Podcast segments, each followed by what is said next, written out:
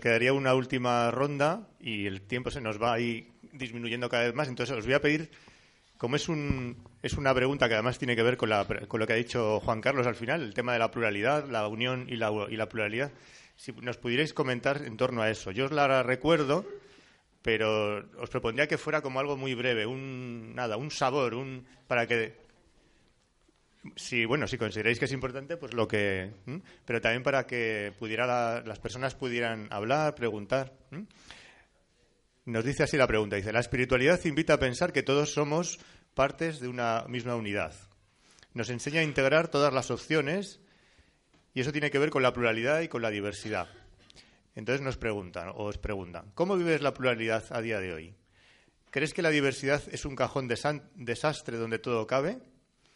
¿Tú cómo gestionarías la pluralidad y la unidad para que no degenerase en división?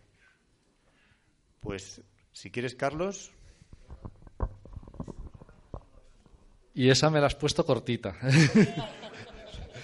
No, no, pues evidentemente es imposible hacerlo en un telegrama y entonces y no voy a, pero, pero sí que indicar que, que yo creo que la, eh, es, es, una experiencia maravillosa absolutamente maravillosa el descubrir eh, elementos positivos en el otro y en la otra. Es que es, algo fundamental. Yo creo que eso es uno de los motores de la vida. Eso es una de las cosas más, más, más importantes. Pero claro, el otro es diferente, piensa diferente y hay que llegar a acuerdos. Y ese es el verdadero, eh, el verdadero eh, obstáculo que yo creo que solo se, se supera con eso que, que, bueno, esa palabra tan manida, tan utilizada y tan, y tan necesaria que es eh, el amor y el respeto también eh, con ese amor que en tantas ocasiones se nos olvida, pero que es la medicina que permite superar esas diferencias. Si al final reconoces al otro, reconoces a la otra persona, pues eh, es muchísimo más sencillo buscar esos puntos de acuerdo que yo, evidentemente,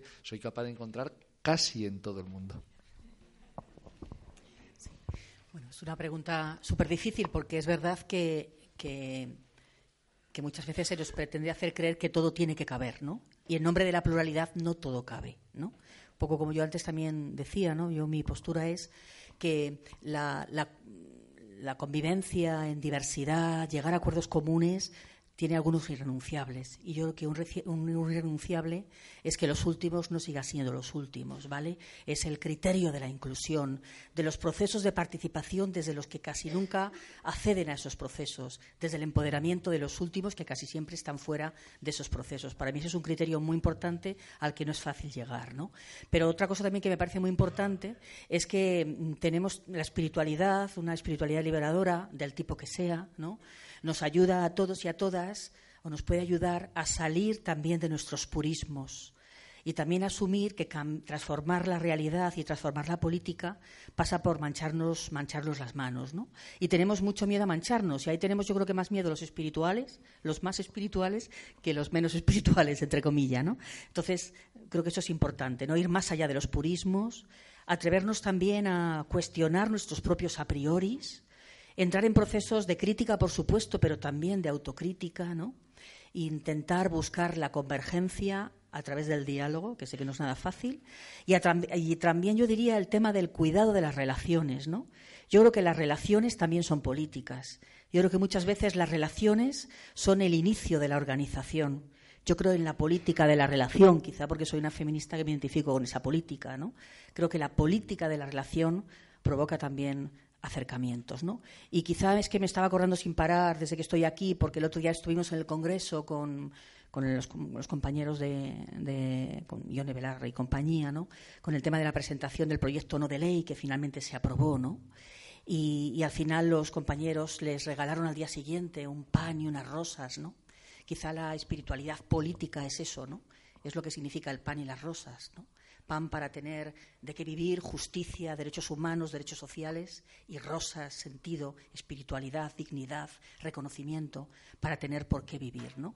Entonces yo creo que yo creo que ahí en esa en la búsqueda de eso desde lo común, creo que también es posible que si ponemos en cuestión a veces algunos de nuestros purismos, podemos llegar a más acercamientos con gentes diferentes, respetando también que, que, nuestras tradiciones no son absolutas ni las mejores, Y esto en la sociedad multicultural que tenemos es, creo que, una bomba. ¿eh? Vivimos un paradigma muy desde lo blanco, lo occidental, lo masculino y, quien tiene pasta, ¿no? y hacer procesos de cambio, de política, de participación con quienes no son blancos, no tienen pasta, tienen otras tradiciones religiosas o culturales, en el fondo ahí nos sale un poco el, colonialismo, ¿no? Entonces creo que eso también es importante, ¿no? Cuestionarnos, cuestionarnos todo eso.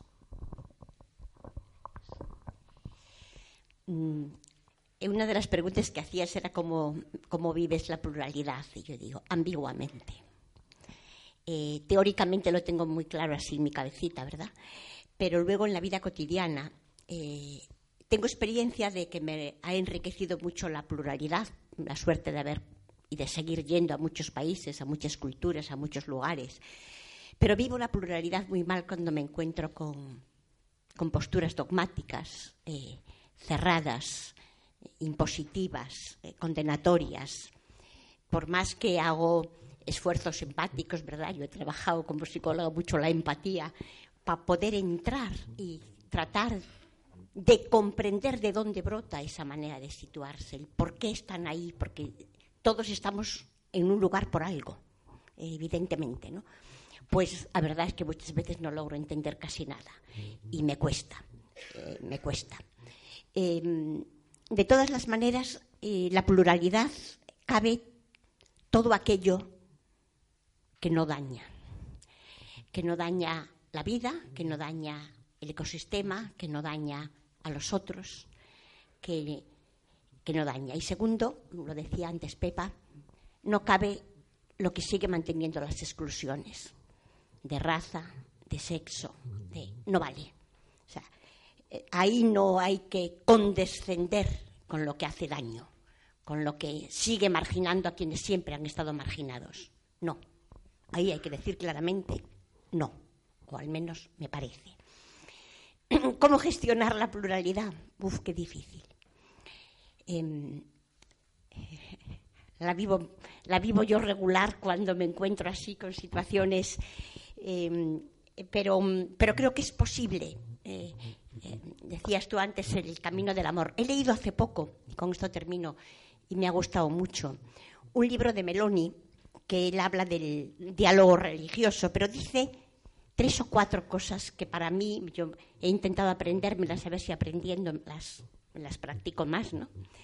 Eh, y dice que para gestionar la pluralidad hace falta aprender a dialogar.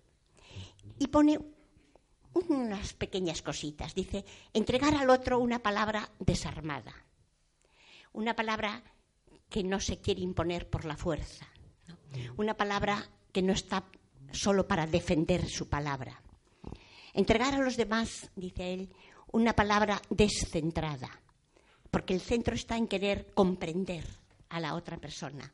¿Por qué está donde está? ¿Por qué, piensa así, aunque tú no te muevas? Y una palabra despojada.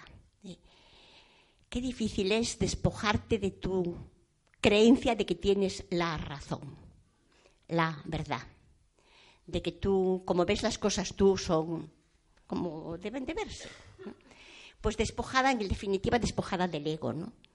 Eh, porque una palabra que se despoja de la creencia de tener la verdad mm, tiene capacidad para escuchar otras verdades. Una palabra entregada y hablada en igualdad de condiciones, generando igualdad, sin creer que yo tengo una palabra más autorizada, mejor que la del otro. Y una, una palabra que brota del silencio. Yo sí necesito tiempos de silencio para madurar la palabra, para, para entregarla lo más despojada posible. Y por último, una palabra creadora de novedad. Yo creo que cuando dialogamos de verdad, de corazón a corazón, aunque estemos en posiciones ideológicas muy distintas, algo nuevo acontece. Algo nuevo acontece en el encuentro de las dos personas, más allá de las ideologías, más allá de las creencias, eh, intentar entrar persona a persona.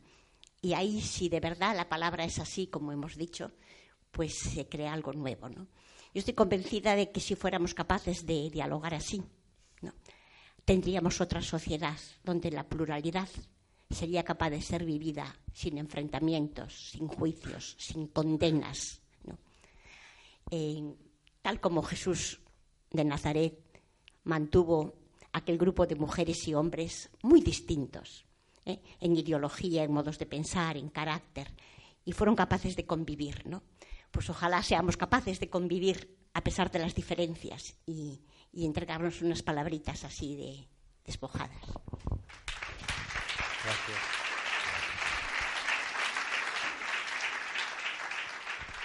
En las, elecciones de Ecuador, donde ha ganado eh, el continuador de Correa, Lenin, em, en las anteriores, que le faltó medio punto, se votó también en un plebiscito si estaban de acuerdo los ecuatorianos y las ecuatorianas para que viera, los políticos pudieran tener dinero en paraísos fiscales. 2.891.000 ecuatorianos votaron que sí. Votaron para que los políticos puedan tener dinero en paraísos fiscales. Em, yo no puedo con la, con la impunidad de los tramposos. Decía, Perón, el ser humano es bueno, pero si lo vigilas es mejor. Em, creo, en, creo en el diálogo profundamente. Profundamente. Creo que el diálogo es terapéutico y consigue cosas maravillosas. Creo que, creo que la palabra cura, ¿no? Pero creo que también hay que sentar las bases para que el diálogo sea posible. Y para sentar las bases para que el diálogo sea posible y los tramposos no, no se vayan impunemente ¿no? con, su, con sus trampas, creo que hace falta apostar mucho por, por un Estado de Derecho fuerte, con capacidad de defenderse a sí mismo y también por los elementos de la conciencia. El modelo neoliberal se impone desde el año 68 que Lewis Powell, un juez que después Nixon le va a hacer miembro del Tribunal Supremo, dice, la conciencia norteamericana de Vietnam, dice, es demócrata y hay que hacerla republicana. Y es cuando deciden hacerse con las universidades, con revistas, traducciones, profesores, con Hollywood. Fijaos si nos sacan ventaja. Hasta el punto de que, como os decía, al final nos encontramos con que las víctimas votan a sus verdugos. Como ocurrió en Europa. La izquierda saca a proletarios dickensianos de la miseria. Después de la Segunda Guerra Mundial se pone en marcha a partir del 45 los estados sociales y 30 años después, 30 años después, votan a Margaret Thatcher. Es decir, vuelven a votar a su verdugo. ¿no? Y por tanto yo creo que es muy, muy relevante que tengamos esta, esta posibilidad ¿no? de entender que el Estado de Derecho es un logro civilizatorio que tenemos que defenderlo, tenemos que defenderlo con uñas y dientes y tenemos que también ser capaces de establecer elementos de conciencia.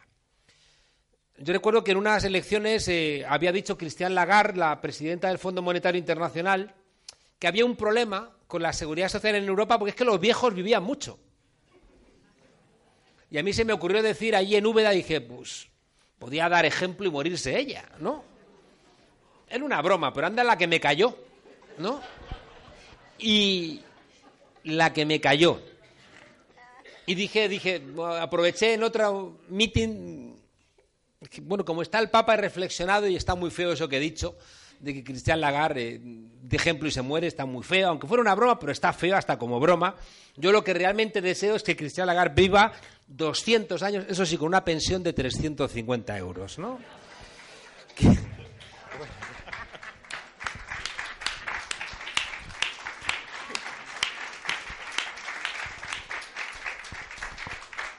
Pues muchas gracias, muchas gracias. Pues es ahora el turno de, todas las personas que estáis aquí. Creo que, creo que os han pasado un papelito, decíamos, entonces eh, no sé si hay alguien encargado de recogerlo si no. Ah. Y si no hay papelito, pues eh, se, os podéis acercar aquí, os pasamos el micrófono si, si hace falta. No.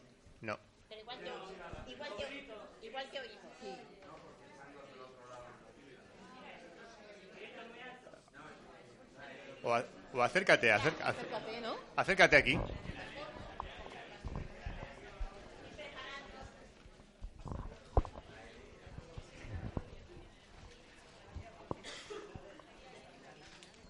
Solo quería dos frases y la pregunta.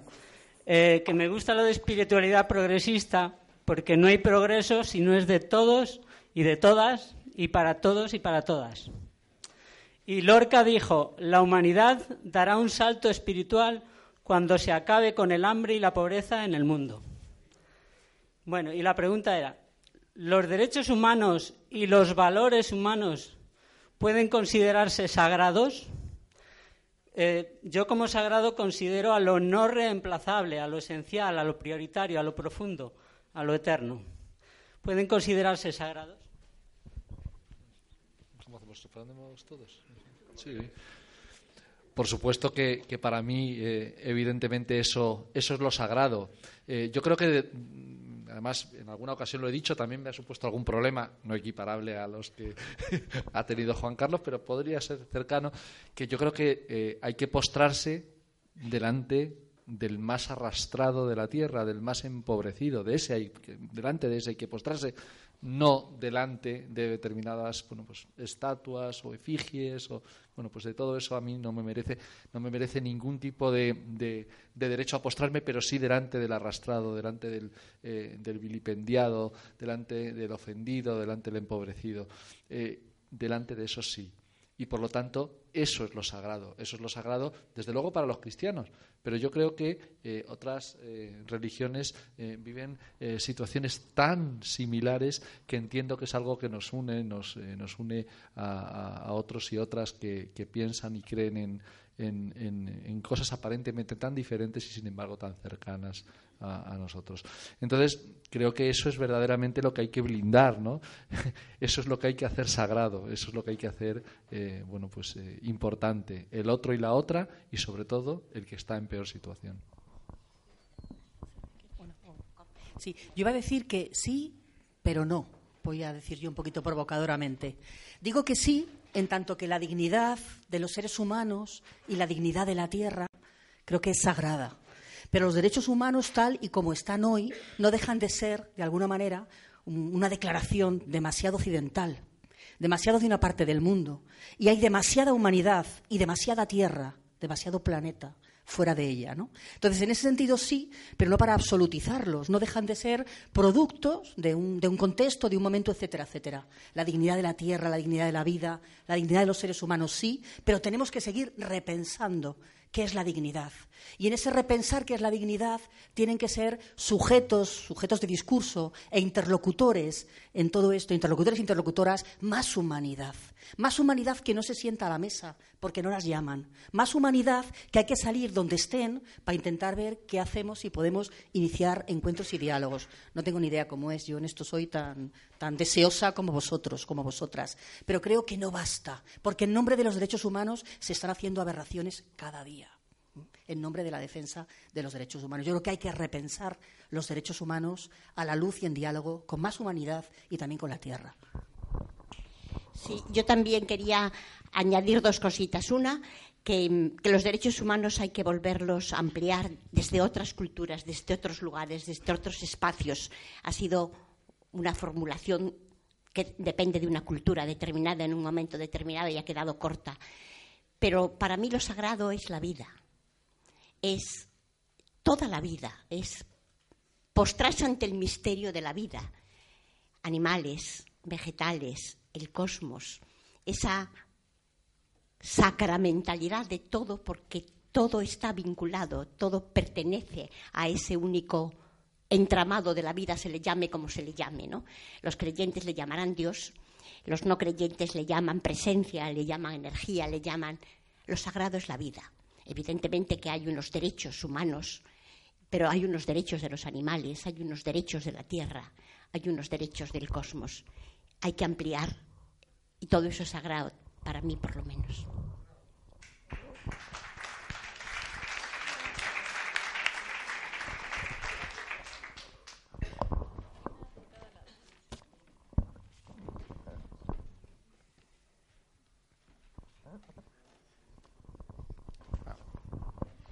Nos pasa una pregunta de Antonio que dice, ¿cómo relacionaríais la conciencia con la espiritualidad?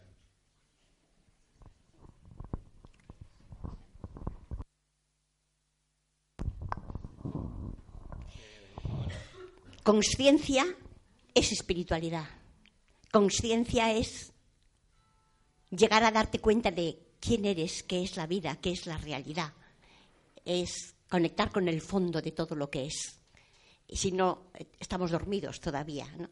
Y tuve la suerte de conocer a Antoni de Melo, que decía que la espiritualidad era despertar a la conciencia. Y yo cada día estoy más convencida de que en el momento en que se despierta a la conciencia de lo real, de lo auténticamente real, se sabe distinguir. Y eso es espiritualidad, al menos para mí.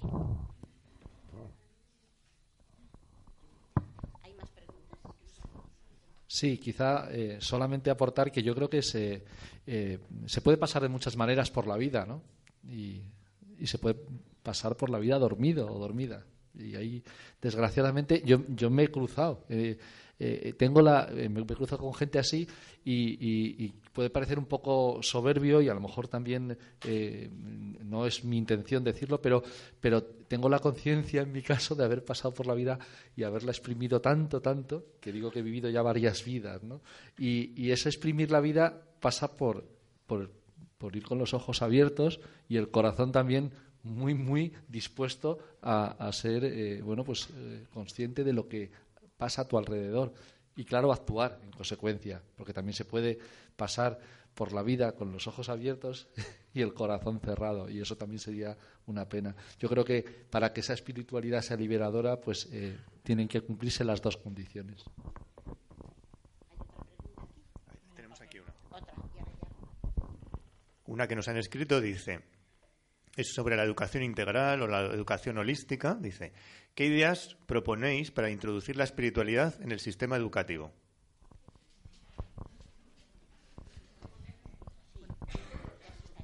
Yo conozco algunas experiencias, no me dedico a la educación formal, pero vamos, tengo amigas y gente que está trabajando en esto en la escuela, ¿no?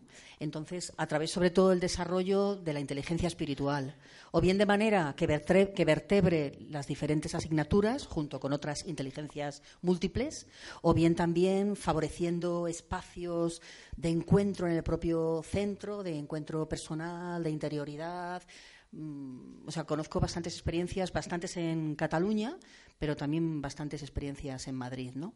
Y luego yo también lo que diría sobre esto es que lo que realmente educa, ¿no? Es el currículum oculto, ¿no? Que se dice, ¿no? En la medida en que tienes interiorizado una serie de, de aspectos, de valores o de inteligencias, pues también estás de alguna manera reproduciéndolas, ¿no? Pero todo lo que es desarrollar la competencia espiritual en la escuela, yo creo que ahora mismo hay bastantes proyectos innovadores, sobre todo en Cataluña, pero creo que también en, en Madrid.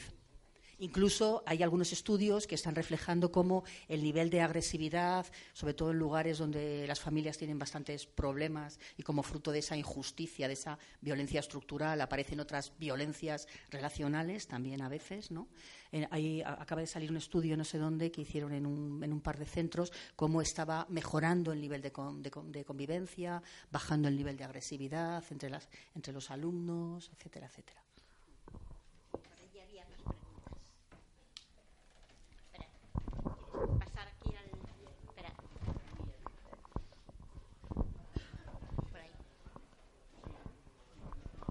Eh, la pregunta es un poco complicada de formular. La pregunta es un poco complicada de formular. Eh, primero, mm, estoy en, en Podemos. Estoy encantado de escuchar lo que estáis diciendo porque es verdaderamente es oro, oro puro. Pero mm, me surge la pregunta cuando hablamos de espiritualidad, de compasión, de empatía. ¿Qué siento cuando veo a Esperanza Aguirre en la tele? ¿Qué siento cuando veo todo lo que sale en la tele que me revuelve aquí dentro y que lo siento yo? Que soy yo el que lo está sintiendo. El primer paso del camino espiritual mío es limpiar esa sensación. Pero luego estoy en el partido, en el grupo, porque no me gusta la palabra partido, parece que parte Luego estoy en el grupo y cómo integro lo que siento. Cuando eso lo veo luego en el debate y veo a, mis amigos, compañeros, parlamentarios, y entramos en la confrontación cuando necesito utilizar esa espiritualidad, esa compasión, esa empatía, cuando veo al neoliberal defendiendo su derecho a tener más miles de millones. Y está en su derecho a defenderlo. No puedo juzgarle por eso. Pero sí necesito entender que unos poquitos de esos miles de millones vendrían de puta madre para arreglar otras problemillas que hay por ahí debajo, que serían suficientes para sacar adelante gente que está ahí en el pozo, pero que si es capaz de salir un poquito, a lo mejor él o la siguiente generación de su entorno puede empezar a andar de otra manera que eso lo hemos vivido los barrios obreros y, y cómo con un empujoncito hemos salido un poco, ¿no? También vemos cómo a nivel de igualdad de de notas, con un empujoncito el rico encuentra trabajo, el otro no, se va a poner cañas. En fin, eso, cómo encajamos la espiritualidad en la práctica política para evitar que mi, esa sensación de mis tripas no se manifieste en una mala, un tropiezo político que nos haga caer de nuevo al la pérdida de, imagen pública, ¿no? Perdón, me, he extendido. Quería contestar porque mm, yo esta pregunta me la hago cada día. Yo no soy política, o sea, hago política cotidiana, política de barrio, política de organización. Otros dicen que se llama prepolítica, otros dicen que se llama amistad cívica, otros que ciudadanía. Me da igual. Yo, mi espiritualidad, creo que es politiquilla, por lo menos, ¿vale? No voy a decir que sea politicona, pero politiquilla. Y yo esa pregunta me la hago todos los días porque la siento, ¿vale? Porque cuando convives, por ejemplo, con la violencia y con la intolerancia, la violencia y la intolerancia te toca y te daña. Y, tiendes muchas veces a justificarla. Y es necesario hacer un trabajo de conciencia y un trabajo también de espiritualidad para no justificarla y para no intentar cambiar las cosas, como decía, como decía creo que era así, ¿no? Cambiar la casa del amo con las herramientas del amo. Porque a veces, yo os digo lo que a mí me pasa, yo a veces siento que, el tigre neoliberal también está dentro de mí, ¿vale?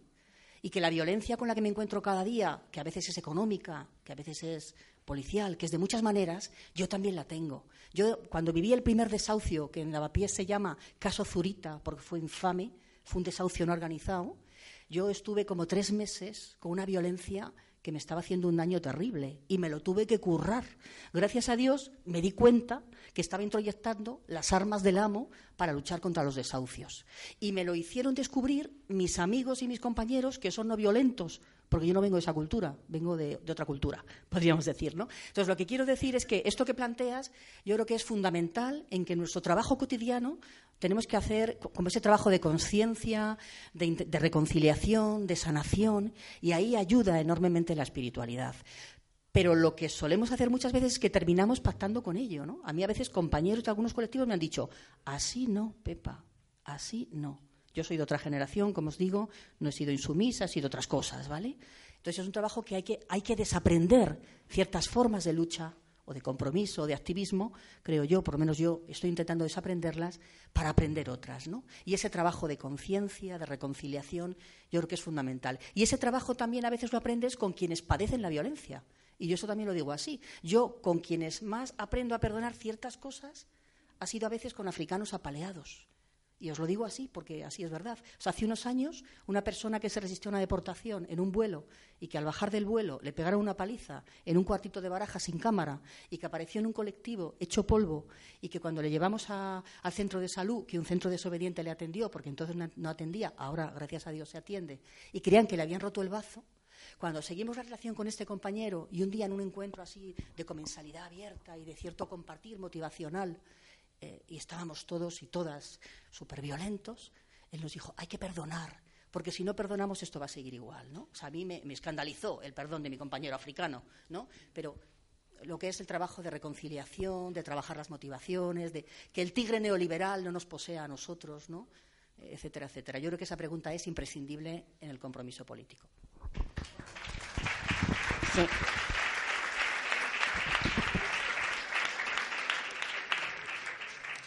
Yo también me la pregunto cada día cuando se me sube de la bilirrubina y todo. Mm, intento una vez y otra vez mantener la denuncia de los hechos, es decir, no callar los hechos, intentar no destruir a la persona. Y eso no siempre es fácil, porque debajo de los hechos están personas. Pero esa capacidad de seguir denunciando una y mil veces sin acallarse, pero al menos por dentro intentar salvar a la persona. Y yo algunas veces me pregunto, ¿no sería yo capaz de hacer lo mismo de eso que estoy criticando? Os aseguro que yo no me veo libre de nada. Cuando el otro día uno de los jugadores, que ha salido todo este escándalo, decía, es que yo que estoy ahí en eh, eh, ganando una miseria, me ofrecían 180.000 euros y me podía comprar una casa por dejarme ganar un partido. Yo decía, ¿y yo qué hubiera hecho? ¿Y yo qué hubiera hecho? Bueno, pues no sentirme libre de nada, ¿no? Y en ese sentido ver cómo me, me critico yo también a mí misma los hechos, pero intento salvar a la persona, limpiar mi corazón de odio a la persona, de destrucción de la persona. No, siempre me sale bien, ¿eh? pero lo intento.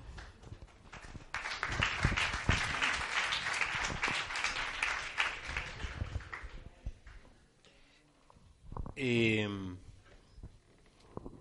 a mí me llevan los demonios cuando figuras que nacieron para, para defender al ciudadano de a pie son apropiadas por, por los poderosos para intentar ser más impunes. No hacemos nada más que escuchar presunción de inocencia solamente para gente que son presuntos chorizos y constantemente utilizan las herramientas del Estado de Derecho que nacieron para defender a la gente más humilde, las utilizan constantemente como la última vuelta de tuerca de ellos para intentar salvarse, ¿no? Y, eso creo que no está bien. Yo creo que está bien poner la otra mejilla al, al bueno, al votante del PSOE, al votante del PP, e incluso a lo mejor a un policía que tiene un sueldo miserable y, les, les llevan a situaciones extremas y, puede incluso ser violento, ¿no? Pero ¿por qué vas a ponerle la otra mejilla a los responsables de tanto dolor? No, no, a esa gente hay que echarlas del templo. A esa gente hay que, hay que decir que son fariseos. Y utilizo vuestro lenguaje, ¿no? Pero a esa gente hay que demostrarles que no pueden ser impunes. ¿Y cómo se enfadan? porque están acostumbrados a que nadie les diga nada. Nadie les puede decir nada. Y viven en esa impunidad. Cuando nosotros empezamos a hablar de la casta, se enfadan, ¿eh? Se enfadan. Y ahora que estamos yendo un poquito más allá, que hablamos de la trama, porque la trama no va a la cárcel, la casta puede ir a la cárcel. La infanta Cristina es trama, Urdangarín es casta. La casta puede ir a la cárcel, la trama no. La trama no puede ir a cárcel. ¿Cristina de Borbón va a comer rancho carcelero? No. Entonces, fijaos, ahí hay una parte de violencia muy fuerte cuando tú quieres subvertir un orden. Y por tanto, no tenemos que olvidarnos que estamos en un mundo donde hay dos tercios de la humanidad, dos tercios, que no hace falta ya ni como productores ni como consumidores. No hacen falta. Y que si no lo confrontamos, van a morirse de inanición, ¿no? Con los párpados llenos de moscas. Y, y, a mí eso no me parece justo. Eso no significa, y creo que ha sido un gran error de las fuerzas transformadoras, poner en marcha la Fuerza Armada. De hecho, el sistema se ha inventado grupos de extrema derecha, haciéndose pasar por grupos de extrema izquierda, para hacer terrorismo y de alguna manera seguir garantizando su victoria. Lo hemos conocido claramente, por ejemplo, en Italia. ¿no? La lucha armada no es una solución. Esa violencia física contra las personas yo creo que no es una solución. Pero creo que algunos, por lo menos yo lo vivo así, tenemos la obligación de poner el pecho frente a la impunidad de los poderosos que son capaces, como Esperanza Aguirre, de decir constantemente, si eso ya lo denuncié yo. Y son corruptos todo su entorno y ella parece que no. Y por lo mismo que ella hace la Gran Vía, a uno le pueden caer ¿Cuánto le ha caído a uno? ¿Cuánto era? Un año de cárcel, ¿no? Por hacer lo mismo que Esperanza Aguirre y ella se queda impune. Y dices, no puede ser. Te voy a confrontar, no con violencia física, pero por supuesto con violencia, violencia eh, de las ideas, ¿no? yo creo que, fijaos, una de las peleas que tenemos ahora mismo, que creo que es muy fuerte, muy, muy fuerte, es precisamente desenmascarar las posiciones. Hablabas del currículum oculto, claro. Dices, eh, no puedo explicar educación para la ciudadanía, que es una suerte de espiritualidad. Educación para la ciudadanía es hacer ver que la Constitución es el acuerdo, el contrato básico que nos damos entre nosotros para una convivencia basada en la igualdad, en la justicia, en la libertad. Y resulta que no se puede dar educación para la ciudadanía y vamos a explicar a nuestros niños bolsa.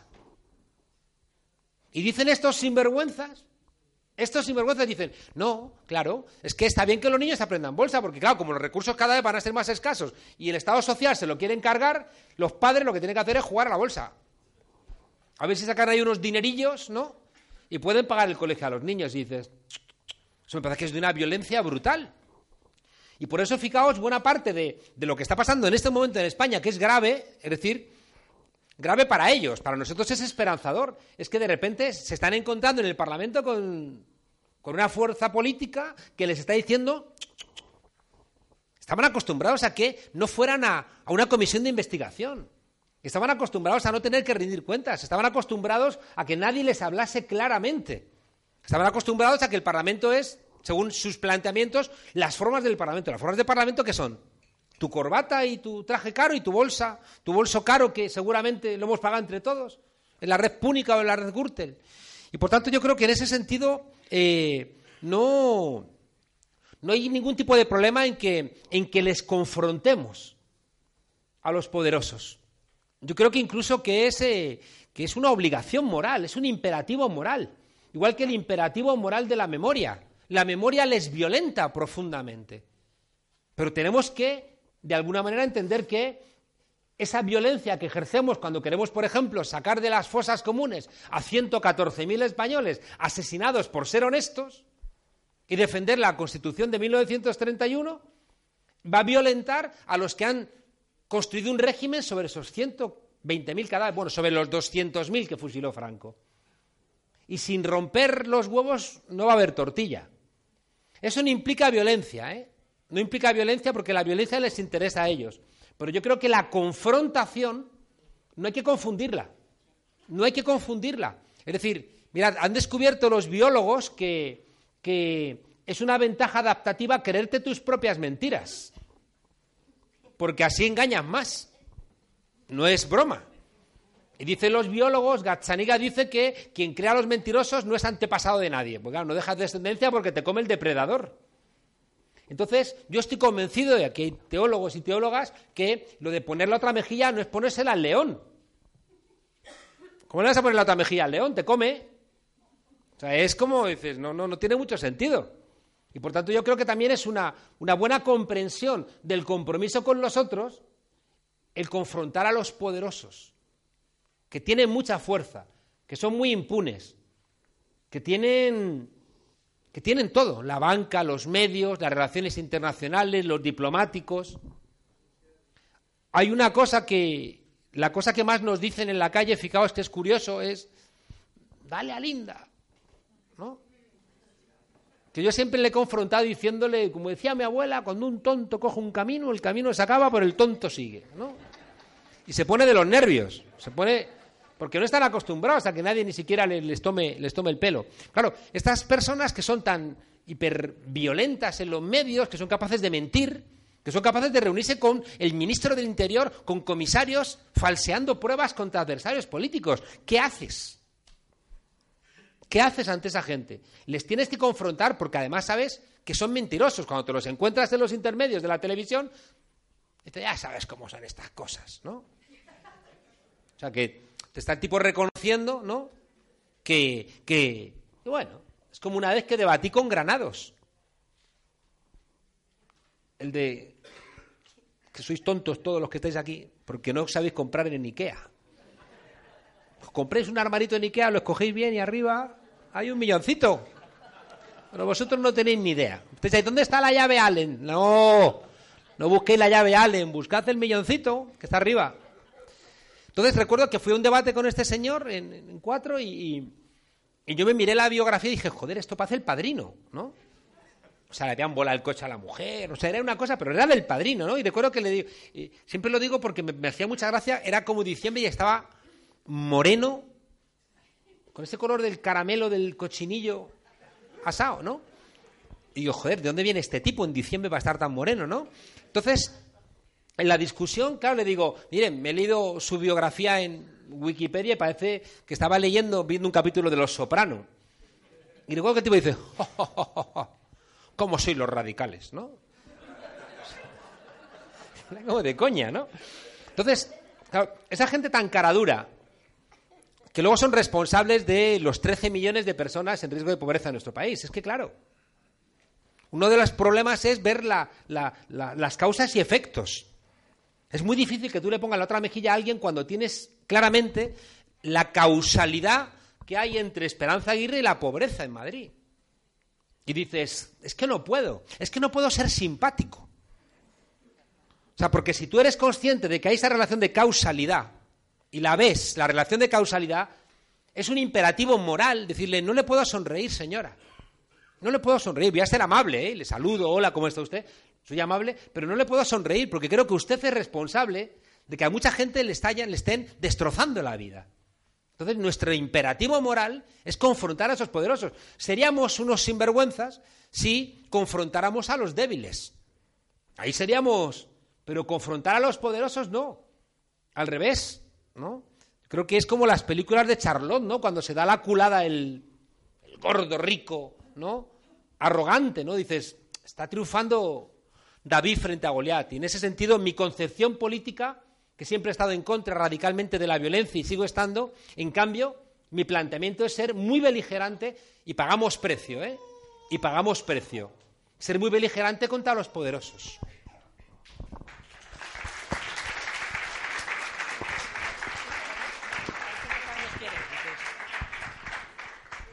Es que cuando sale lo de cuando sale Esperanza, ya ha salido tantas veces, yo me sale lo de por alusiones. porque me tiene a mí me tiene mucha me tiene mucha manía no y además yo lo he hablado eh, es verdad que a mí tampoco me sale fácilmente algo que no sea eh, ser arisco ¿no? con este tipo de situaciones porque evidentemente eh, creo que tienen claramente relación con la con la miseria en la que vive y en la que está sumida muchísimas personas, ¿no? Pero eh, yo quería relacionar eh, eso que, que, comentamos, porque a mí eh, Esperanza Aguirre tiene mucho que ver con mi presencia política en determinados sitios en el momento actual, ¿no? Porque es que se presentó y cuando a mí me dijeron, vete aquí en una lista para rellenar, no pude decir que no, en el momento en que Esperanza era la que estaba enfrente, ¿no? Y, y yo sí que quiero o sea, yo creo que sí que hay que ser capaces, desde mi personal visión, de la espiritualidad, de despojarle de esos elementos para ser capaz incluso de dar la vida por esta persona. Y es jodido. sé que es complicado, pero, pero esa es, ese es, eso es lo que yo quiero, ¿no?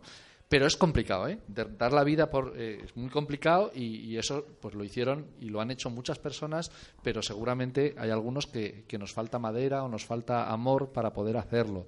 Eh, eso no es despojar, eh, ni muchísimo menos de, bueno pues de, de los elementos políticos que tienen gente como, como ella, que es un exponente y porque bueno, pues presume mucho, pues seguramente eh, sale mucho en este tipo de debates o en otros, en otros mucho porque es capaz de, eh, de mirar y parecer, parecer eh, inmune a cualquier tipo de cosas. Yo he tenido la fortuna de compartir algún amigo común con Esperanza Aguirre, ¿no?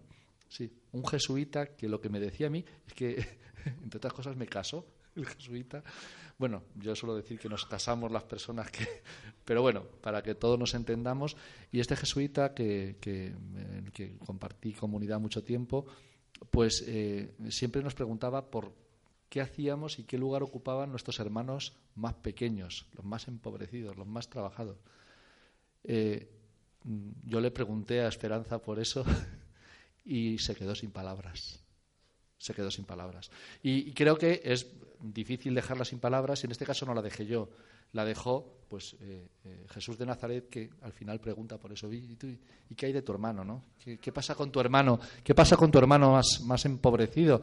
Y claro, es complicado poner un hashtag de yo voy a misa, hacer eh, apología de la transfobia y luego intentar arrebatarnos a los cristianos de base pues algo tan importante como nuestra capacidad de hacer presencia pública. Y, claro, ahí salen a veces, pues en ocasiones lo que os comentaba, sale lo peor de uno mismo y, eh, sale mucha rabia acumulada, que yo creo que esa parte no es buena. Pero sí, por supuesto, el confrontar, el eh, poner delante el espejo y decir, no nos vais a arrebatar no nos vais a arrebatar el mensaje de Jesús de Nazaret. No lo vais a hacer por mucho 13TV que tengáis, por mucha libertad digital que tengáis y por mucha corrupción que atesoréis.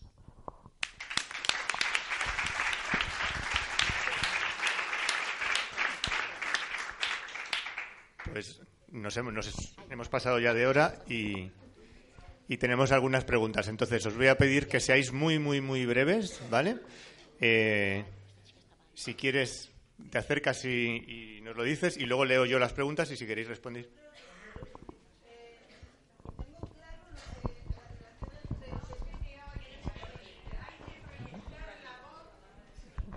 No. A ver, yo tengo clara la relación entre espiritualidad y política, más o menos pero me entran muchas dudas en, la relación entre espiritualidad y poder. Y soy consciente de que aquel que tiene vocación política, de alguna manera necesita tener poder para poder transformar las cosas. Entonces,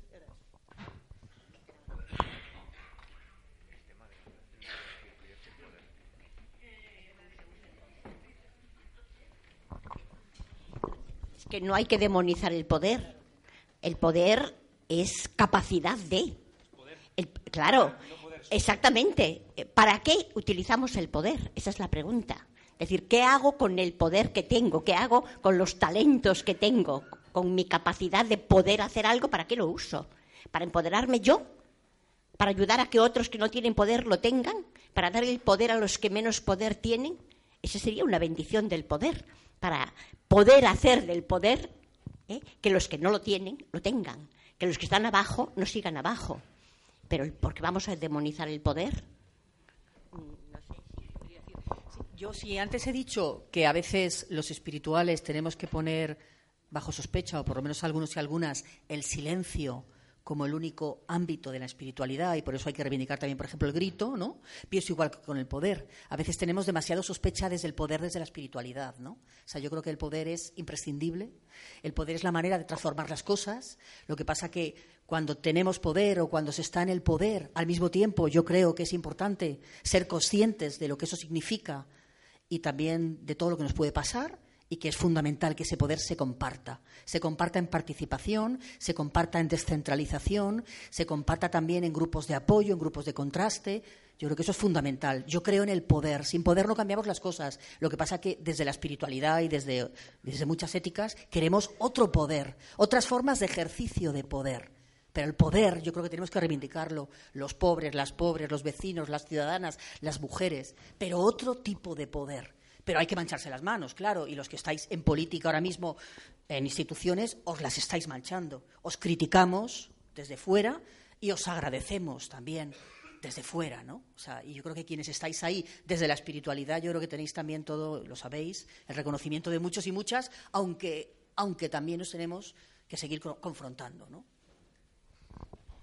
Yo, si me, si me permitís una, un apunte en esto, eh, creo que mm, eh, una mínima discrepancia, eh, eh, porque yo, yo lo del poder es que lo aborrezco. Y claro, algunos dicen, es que ahora estáis en el poder y tal. Mm, no nos engañemos. nosotros, nosotras, por ejemplo, en, Madrid estamos en el gobierno. El poder lo tienen otros. El poder lo tienen otros y lo ha descrito muy bien Juan Carlos en, una de sus intervenciones. El poder está en otro sitio, no nos engañemos y además no eh, equivoquemos realmente lo que, bueno, y, le quitemos dimensión a la importancia de la palabra gobernar.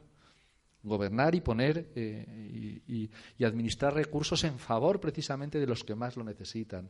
Eh, pero, pero el poder, por desgracia, es otra cosa es otra cosa y es bueno pues nosotros y nosotras pues hemos sido votados queremos hacer determinadas políticas públicas Tampoco lo estamos haciendo, pues seguramente todo lo bien que deberíamos, pero tampoco desde luego todo lo mal que nos dicen que lo hacemos. Y, y vienen otros que son los que tienen el poder y dicen, no, no, no, no. Tú no vas a poder hacer lo que bueno, pues lo que has venido a hacer por lo que te han votado.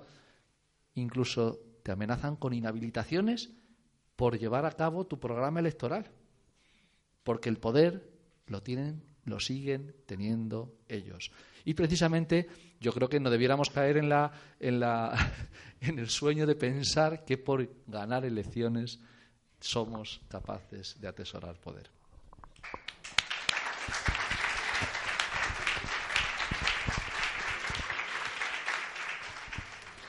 Pues tenemos ya que cortar porque si no mm, los compañeros y las compañeras tienen que recoger todo eso.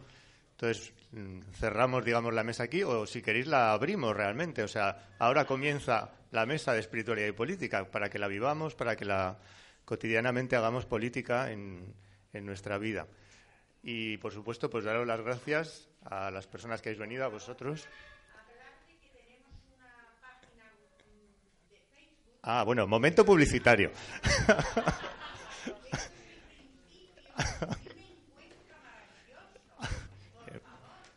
Pues claro que sí, Rosa. Pues ahora mismo. Primero, si me permites, les voy a dar las gracias por ser como... Ah. Muy bien, pues también lo recordamos. Yo quería daros las gracias primero por ser como sois, por ser quienes sois, eso es lo principal. Y por supuesto, recordar esto. El, Círculo de Espiritualidad eh, de Podemos pues, está preparando un encuentro, es el tercero ya. En el primero estuvo Juan Carlos, estuvo Emma. Y, estáis invitados y será maravilloso si venís, nos sentiremos encantados. Por supuesto, lo mismo. Hemos hablado de espiritualidad, de política. Hay, muchos lugares, hay muchas maneras. Eh, nuestro círculo pues es un instrumento más si lo queréis. Está a vuestro servicio y, está abierto a todo tipo de sensibilidades si lo queréis utilizar pues ahí lo tenéis y si, si, queréis participar en construirlo en aportar lo, vuestro pues nos, para nosotros será siempre algo muy enriquecedor.